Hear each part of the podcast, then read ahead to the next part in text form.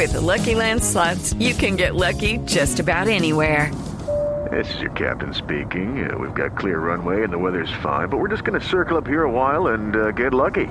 No, no, nothing like that. It's just these cash prizes add up quick. So I suggest you sit back, keep your tray table upright, and start getting lucky. Play for free at LuckyLandSlots.com. Are you feeling lucky? No purchase necessary. Void where prohibited by law. 18 plus terms and conditions apply. See website for details.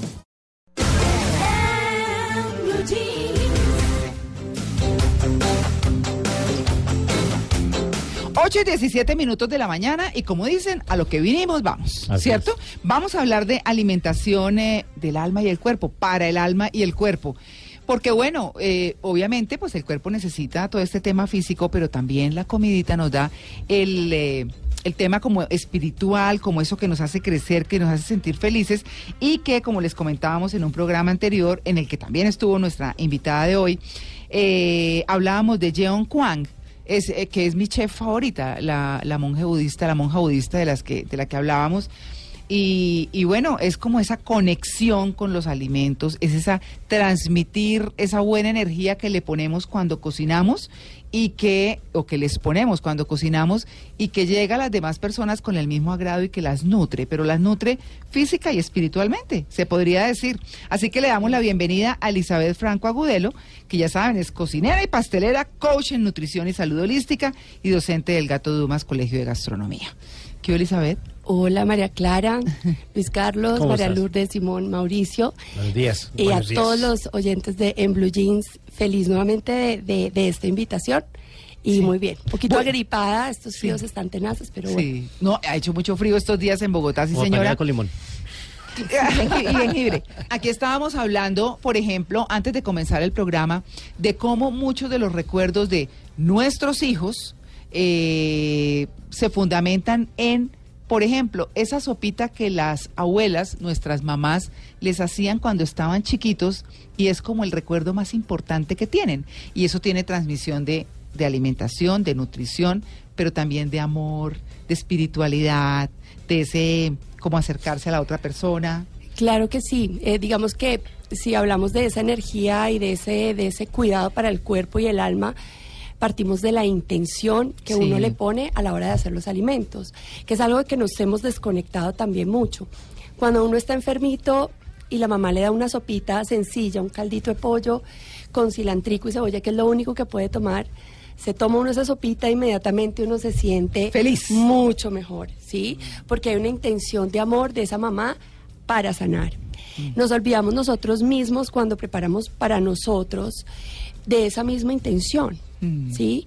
De que los primeros que tenemos que querernos somos nosotros. Total. ¿Sí? Así que hay que ponerle esa, esa intención, esa, ese amor a los alimentos que preparamos también para nosotros mismos y para nuestra familia.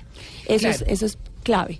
Bueno, estaba eh, obviamente eh, como pensando en qué es todo eso que nos nutre también el alma, ¿cierto? A través de, esos alimentos. Y hablamos de esa primera parte, de ese primer paso. Pero ¿cómo sigue siendo? Si uno mira, los grandes cocineros siempre están conectados con la naturaleza, la mayoría de ellos conectados con sus clientes, conectados con su huerto, la mayoría tienen sus huertos donde siembran sus cositas y demás.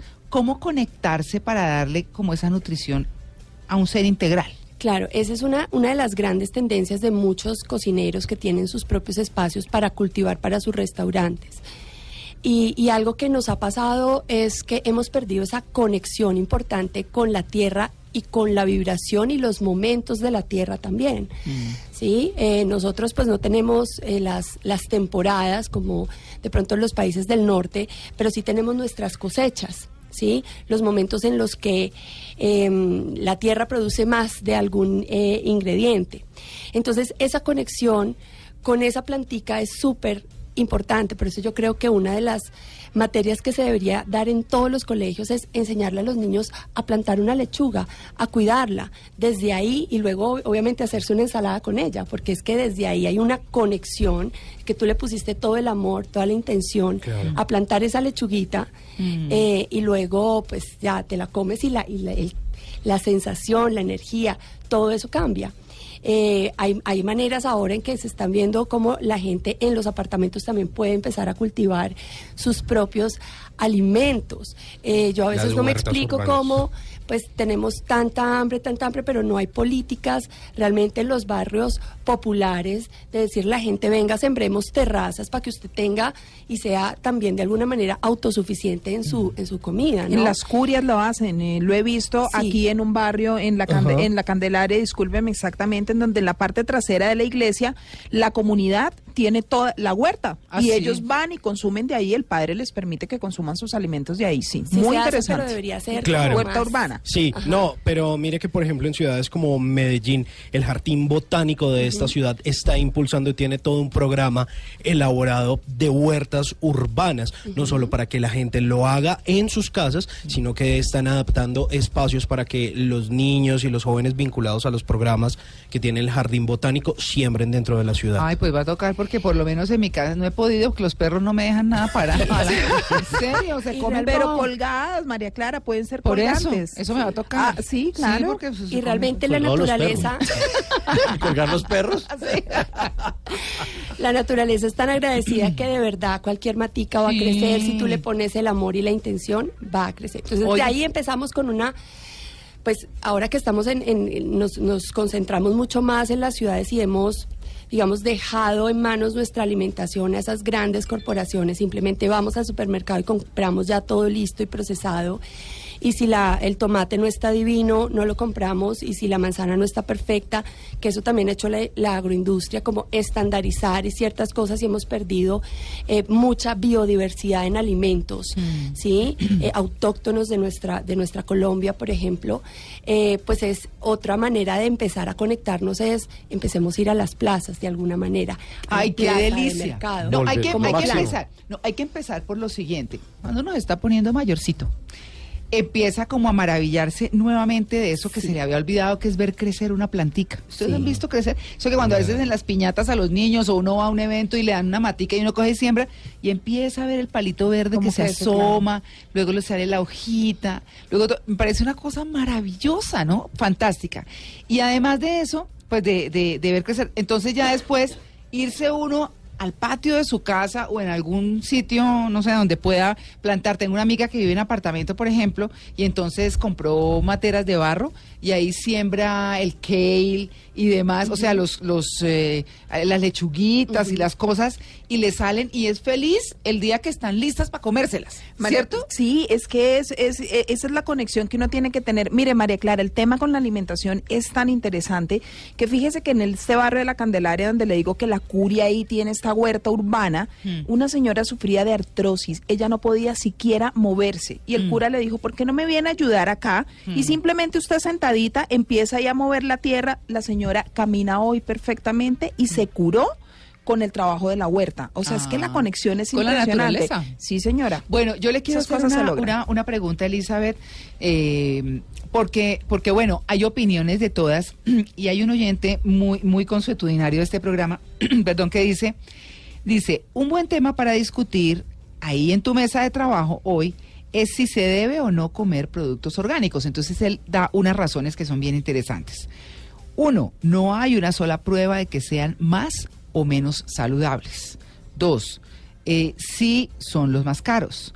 Tres, afectan más el medio ambiente porque consumen más agua y se requiere más tierra para cultivarlos. Cuarto, hay que eh, dejarlos dos días en la casa, o si uno los deja dos días en la casa, se pudren o les salen gusanos, lo que significa que algunos de esos vienen con larvas u hongos microscópicos. Quinto, esos hongos liberan aflatoxinas. Bueno, es que él trabaja en una empresa que tiene que ver con eso. Aflatoxinas que se traduce en cáncer de hígado. Y dicen los que saben que más de una hectárea eh, es mentira que se puedan cultivar porque las plagas siempre ganarán ahí. Y no se pueden cultivar más de una hectárea porque siempre las plagas van a ganar. Eso sí es de eso que hay.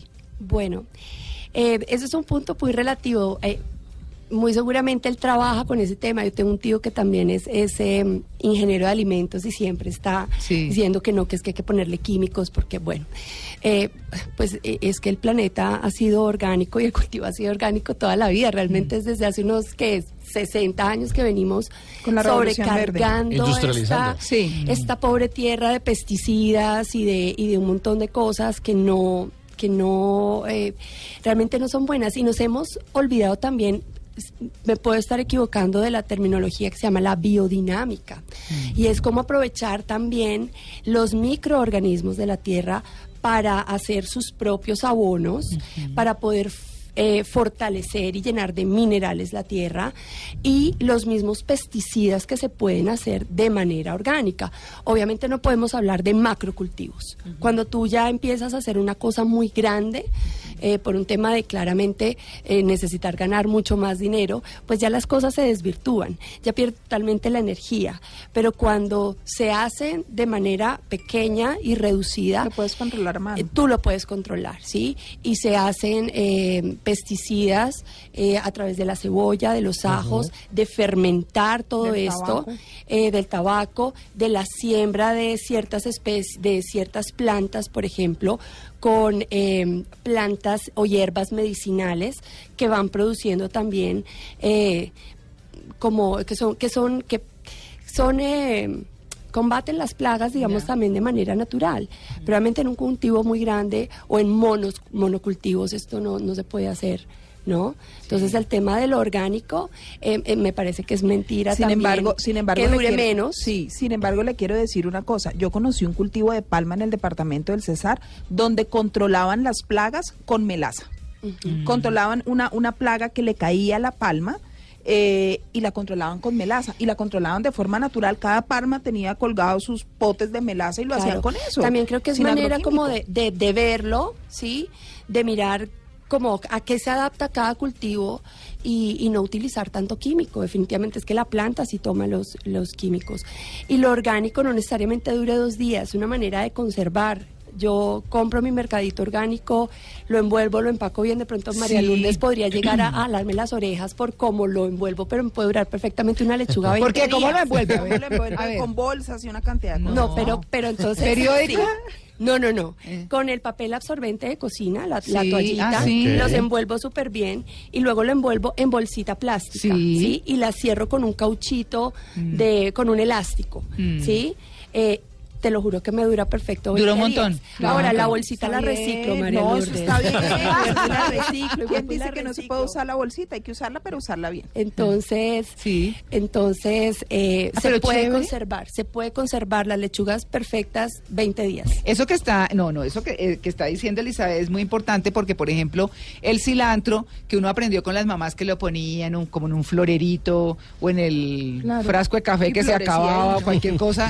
claro, entonces ahí el cilantro, pero el cilantro se daña muy fácil Muy ahí. rápido. Sí. O sea, en sí. cambio, como, como está diciendo Elizabeth, dura un montón. Sí, un montón. Ahora con el cilantro específicamente, si un cilantro te dura en la nevera tres días, pues esto te extiende un poquito la vida útil a unos 8 o 10 días. Sí, sí no, no los 20 días, Sí. porque el cilantro es bien delicado, pero, pero funciona. Sí, se puede. Oye, ¿qué hace uno para que no se le dañe tan rápido la albahaca? Ay, pues tener la matica, claro, pero digo yo No. cuando, cuando le toca a uno comprarla, La albahaca sí es cansona. ¿cierto? Eh, se daña, si se Muy daña con facilidad. Lo mejor ahí es secarla, ponerla a secar y, y después usarla sequita. Ah, es la bueno. mejor manera. ¿Ven? Buenos tips. Bueno, muy bien. 8 y 30, ya regresamos. Estamos en Blue Jeans de Blue Radio.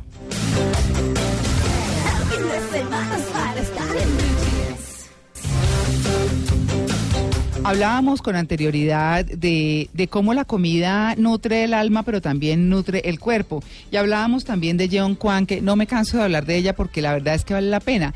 Es esa conexión de esta monja coreana budista que está en su templo, que nunca ha trabajado en un restaurante, que su dieta es vegana, definitivamente vegana, y que fue descubierta eh, por Jeff Gordiner, que es el periodista del New York Times, que, le dice la, chef filósofa y que se ha pegado dos viajes a Corea para comer con ella, la ha traído a Nueva York para invitar a los grandes chefs del mundo, por supuesto, a, que prueben esa comida. Pero hay una frase de ella, algo que ella ha dicho dentro de sus manifestaciones, y esto para seguir con el tema, que dice que la comida es una herramienta para cambiar el corazón de alguien. Es decir, cuando una persona hace la comida con un corazón luminoso y saludable, un corazón libre de rabia, la comida remueve el interior de la persona que la toma. Tal vez es por eso que los grandes chefs dicen que cuando se cuando ingieren estos alimentos, los de Jeon Kwan, se sienten felices, tranquilos, con una paz interior, interior impresionante. Así que, señora. Y realmente volvemos al tema de la intención y lo que te comentaba ahora hace unos momenticos, eh, estos días en redes sociales, en la en el Instagram de Antonuela Ariza, que es la, chef de Minimal, pone con eh, celebrando pues como las lenguas nativas, una mm. palabra en la lengua inga que es muy linda, que se llama Samai es Samai, y es básicamente el aliento, ¿no? La mm. respiración, pues el aliento profundo.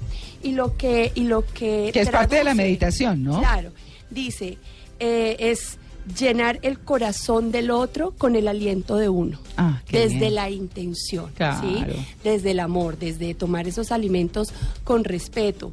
¿Sí? Desde de pronto, por ejemplo, con el tema de las de las carnes, las personas que eh, comemos em, proteína animal, eh, también una manera de bajarle tal vez esa energía es mm. agradeciendo esa vida, ¿no? Mm. Teniendo la intención de agradecer, de mm. agradecer nuestra comida antes de comerla, porque es que así sea la hamburguesa, claro. ¿sí? Se sienta uno y la, agradece y eso inmediatamente también cambia la energía de ese alimento cuando lo, lo consumimos. Sí, uno muchas veces lo hace conciencia, ¿no? Uno empieza a comer y pero uno dice, oiga, espere, pare, pare mastique bien la papaya, piense que esto es un fruto, o sea, esto, es una planta, esto viene de la tierra, esto le llegó el sol, esto tiene una cantidad de, propiedades de la naturaleza y, está entrando al cuerpo de uno. Qué bonito eso que dice Mauricio. no hace, no, no hace conciencia de eso, no. no. dele, dele, dele, o ve televisión mientras está comiendo. Claro, Elizabeth, cuando, cuando, cuando uno va a hacer algo, eh, obtiene un motivo, ¿cierto?, para celebrar, para trabajar, para lo que sea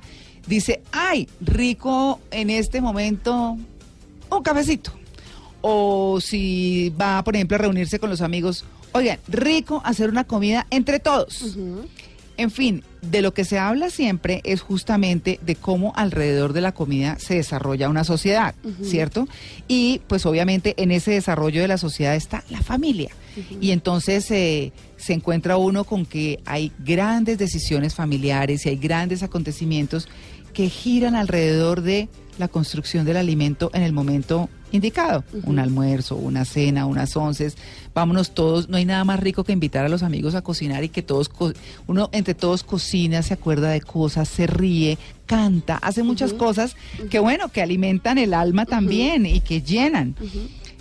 ¿Qué come uno? Que era la inquietud de Mauricio hace un rato. ¿Qué se come uno en determinados momentos? ¿Cómo escuchar esa parte interior y traer a la mesa o en el sitio donde estemos compartiendo qué alimentos? Yo eh, lo que recomendaría es como empezar desde cero. O sea, eh, procurar, si vas a hacer una salsa de tomate, hazla con los tomates. Sí. Em, si vas a hacer una pizza, no comprar la masa precocida, sino haz tú la masa de pizza. Que además es un planzazo. Sí. Eh, arrancar desde cero. No, nada, nada raro. Uno puede hacer una comida deliciosa, pero no usando productos que están procesados, porque es que realmente la energía que ya tiene esos productos es cero. Lo único que tiene es azúcar, grasas que sí te ponen la pila, pero que no te mueven energéticamente de manera bonita mm. eh, en, tu cuerpo, ¿no? Claro. Entonces, eh, tratar de consumir menos de esos alimentos que, claro, nos facilitan muchísimo la vida. Mm. Eh, las personas que llegan de trabajar por la noche, pues que es mucho más fácil sacar algo del congelador, mm. que ya está listo y calentarlo en microondas y comerlo. Eh, pero hay maneras de uno poder preparar con anterioridad alimentos que estén frescos y que realmente lo nutran a uno. Y que son simples, ¿no? Uno a veces, yo hago mermelada en mi casa y todo el mundo, ¿cómo así eso? Que pues, es una estupidez. O sea, yo cojo unas moras las pongo a cocinar, les exprimo un limón y después le pongo un azúcar y revuelve eso. Y así se hace mermelada en la casa, eso no tiene ninguna ciencia.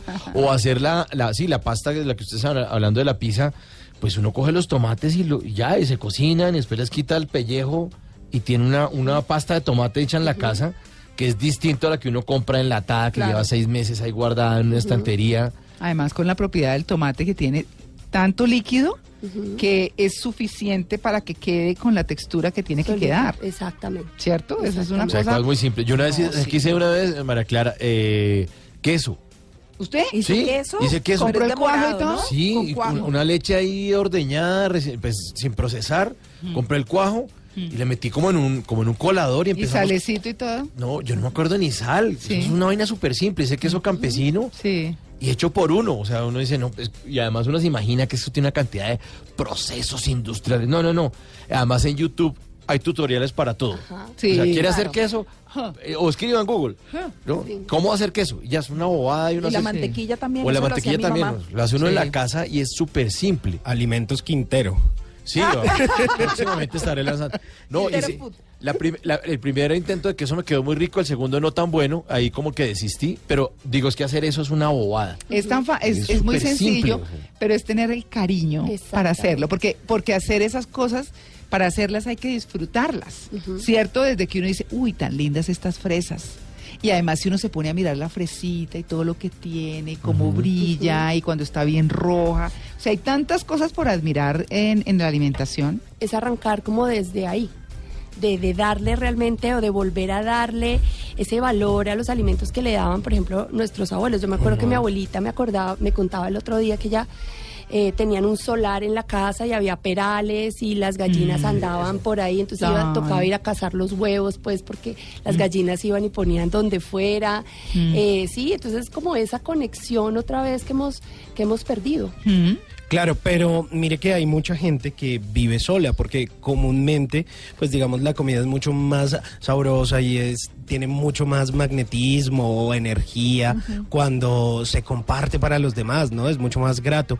Pero hay gente que vive sola, entonces digamos que mi pregunta, Elizabeth, va un poco más a como qué consejo darle a esas personas que de pronto no tienen a quién cocinarle, que viven solas y que en gran muchos casos les parece aburridísimo decir como, uy, no, yo prefiero salir a comer y encuentro el domicilio allí o tal cosa.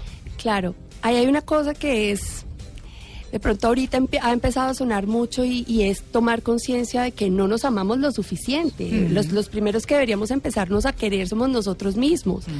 Y que el otro día tenía una alumna que me decía es que vivo sola y me da pereza y la niña pues enferma. Yo le dije, la primera persona que se da amor eres tú.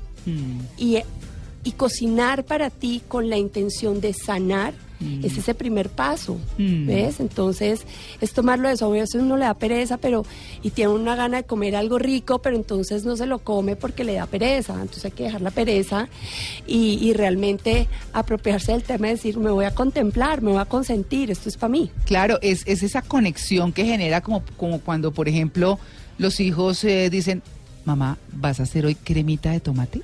Uy, sí. Entonces uno ya Sí, sabe claro. que es lo que quieren y uno lo hace y es una conexión de todo, de amor, de alimentación y demás, que se da. Para irnos, Elizabeth, ¿qué podemos eh, decir de todo esto? ¿Qué podemos decirles a nuestros oyentes justamente de, de esa conexión tan bonita entre la vida y la alimentación? Bueno, yo creo que todo arranca y nuevamente yo creo que he sido muy reiterativa en la intención que tú le pones. Sí. Ahí arranca, hacia dónde lo dirijo, si es para mí, si es para los demás.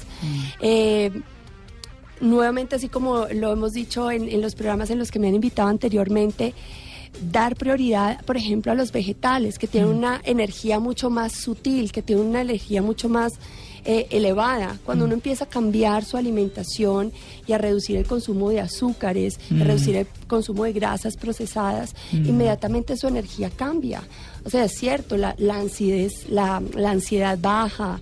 eh, obviamente uno lo ve ya en la parte física, pero en la parte espiritual y emocional uno también lo empieza a ver cuando consume muchas más plantas, sean orgánicas o no, ¿entiendes? Porque uno no puede controlar que sean orgánicas. Sí, Sí, claro. exacto. Entonces ahí qué hace, pues agradece, pues que está el pepino, Mm. lo limpia y uno le pone la intención a ese pepino también para que lo nutra uno. Claro. Elizabeth, respecto a eso, ahora en la sección de Luis Carlos de 35 milímetros, nos hablaba de esa película donde la gente solo comía hamburguesas durante 30 días. Respecto a eso, un eh, oyente nos compartió un tuit que dice lo siguiente, sería bueno hacer la prueba del otro extremo, un mes comiendo solo verduras y ver cuánto peso baja y la energía de la persona. Considero que los extremos son malos. ¿Usted cree que tiene razón o cuál es su opinión? Eh, ahí em, Luis Carlos hablaba de dead, fat and nearly, uh sick, fat and nearly dead. Fat, sick and nearly que dead. Es, que es el, el opuesto, ¿sí? Este señor se pone a punta de extractos, baja sus exámenes, salen perfectos, ¿sí?